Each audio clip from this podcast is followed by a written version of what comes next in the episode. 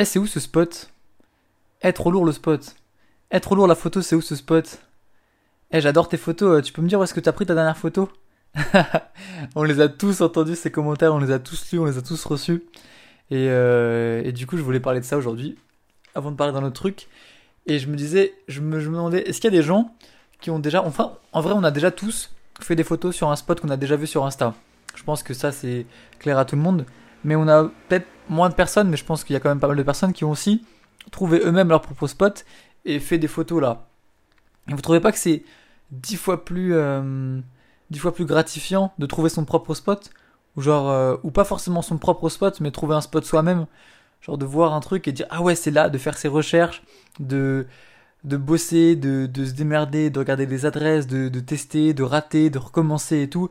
Et enfin, quand t'arrives euh, au bon endroit, là où, là où tu voulais aller, mais là, t'es tellement heureux, t'es, c'est, je sais pas, si t'as déjà fait ça dans ta vie, tu peux comprendre à quel point c'est gratifiant, genre de, de réussir à trouver et à, enfin, de trouver soit par toi-même quelque chose que t'as vu, ou soit trouver quelque chose de nouveau que t'as jamais vu.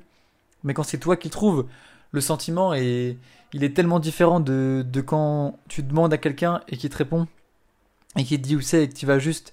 C'est, il y a tellement moins de, je sais pas, c'est, moi je trouve, en fait, faut, faut faire les deux, faut, faut vraiment avoir vécu les deux, faut vraiment avoir vécu le fait de, de trouver son propre spot ou de trouver soi-même un spot de quelqu'un d'autre pour pouvoir sentir euh, ce sentiment de satisfaction on est fier de soi tu vois quand, on a un spot du coup, je comprends pas tous les gens. Enfin, je comprends parce que je l'ai fait aussi au, tout début, demander où c'est le spot et tout.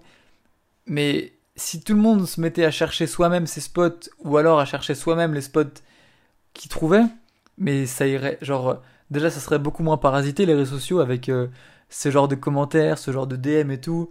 Parce que les gens qui, qui t'envoient des DM, euh, ouais, j'adore ton travail, c'est vraiment trop bien ce que tu fais et tout. Euh, tu veux bien me dire comment on fait pour aller ce machin? Et la personne te suit même pas.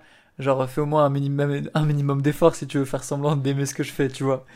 Enfin, vraiment, y a, ça, ça serait beaucoup moins parasite, les réseaux sociaux, si euh, les gens faisaient les efforts eux-mêmes. Mais en vrai, tout le, monde, tout le monde a la flemme.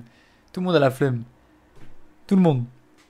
Du coup, euh, ce qui peut te différencier des autres, c'est d'arrêter de demander où sont les spots et de les chercher toi-même et de les trouver et d'en trouver des nouveaux. Parce que quand tu vas chercher des spots et que tu vas rater, bah tu vas trouver d'autres trucs donc tu vas découvrir euh, des trucs que euh, même la personne qui a fait le premier spot de base n'aurait même pas imaginé. Donc c'est moi c'est comme ça que je vois les choses.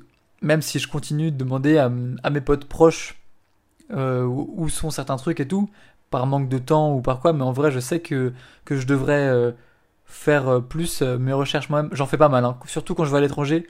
Quand je vais à l'étranger, je passe pas mal de temps à chercher des trucs et tout.